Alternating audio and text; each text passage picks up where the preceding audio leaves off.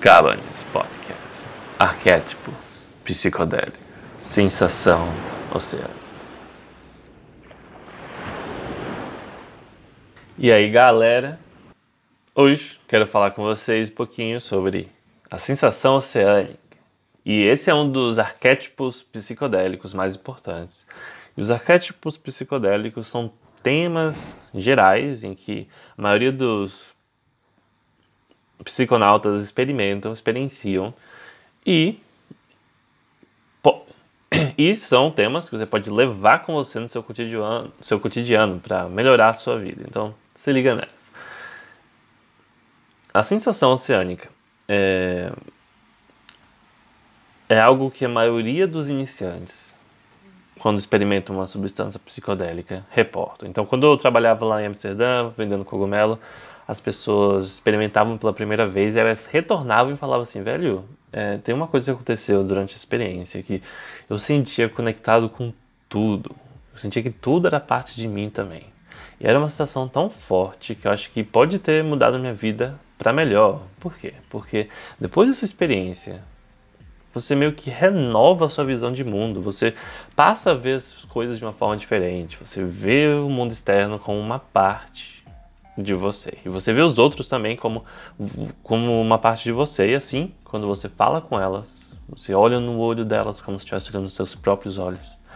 Você escuta uma história como se você estivesse escutando a sua própria história. Você percebe que a sua identidade, de que você é apenas isso que está dentro da sua pele, pode não ser exatamente a definição perfeita de quem você é.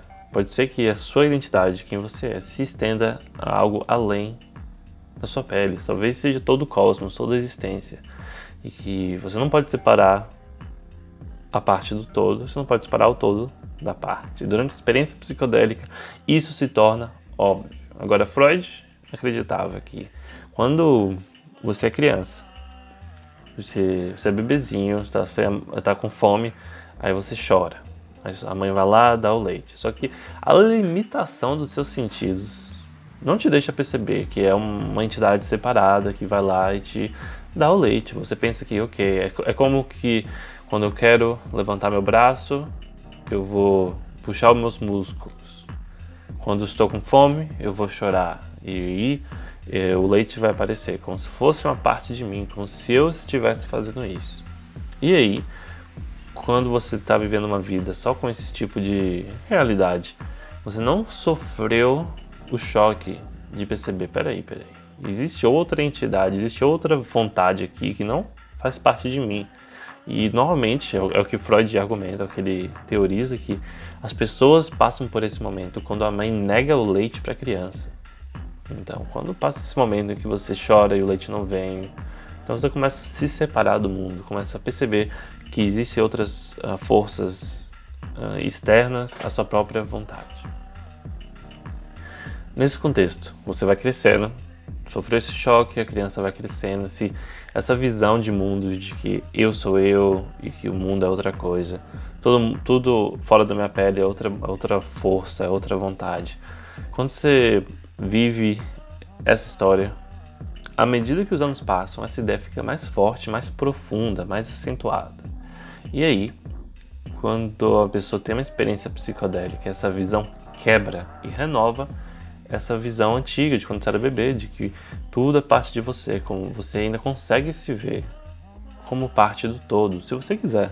Acho que tem muita utilidade em se ver individualmente, mesmo no contexto psicodélico. Então você tem que ter essa flexibilidade para conseguir se ver como uma parte do todo e ver o todo como parte de você, mas também você tem que ter essa flexibilidade de conseguir ver é, você mesmo como um indivíduo, como uma parte separada. Assim você consegue manipular essas ideias bem e eu sinto que você consegue tirar algumas vantagens disso.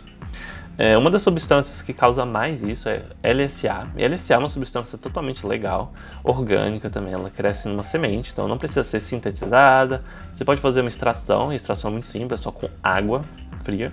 Então não tem nenhuma complicação.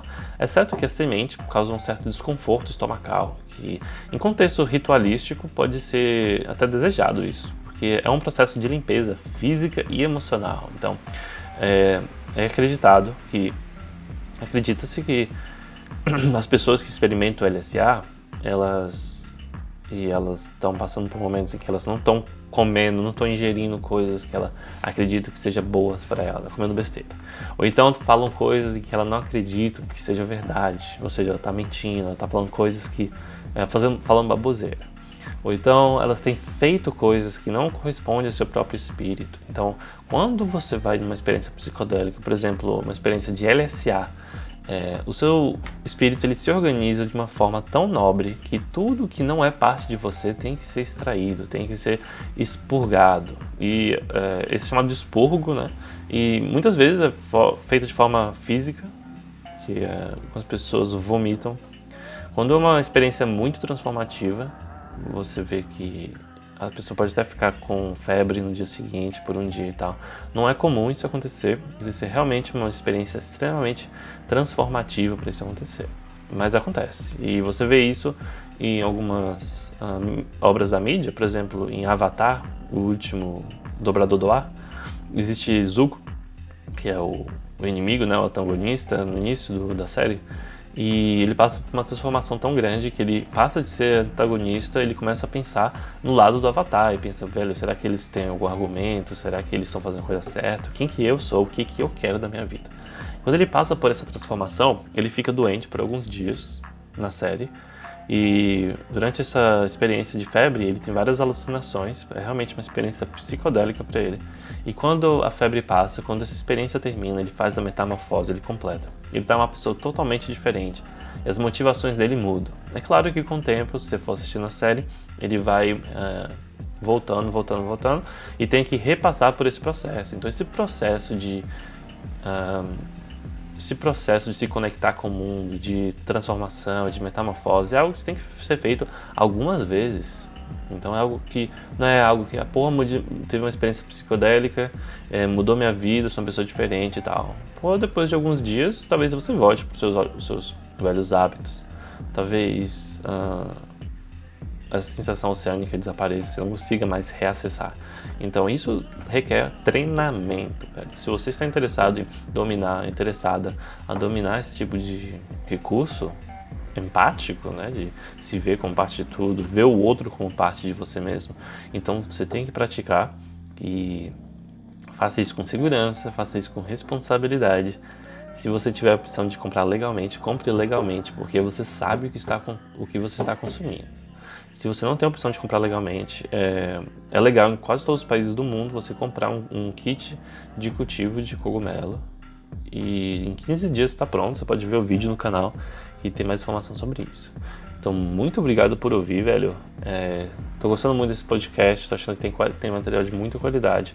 E muito obrigado por isso, por, por escutar. Vamos nessa. Valeu pelo suporte. E tenha uma ótima trip.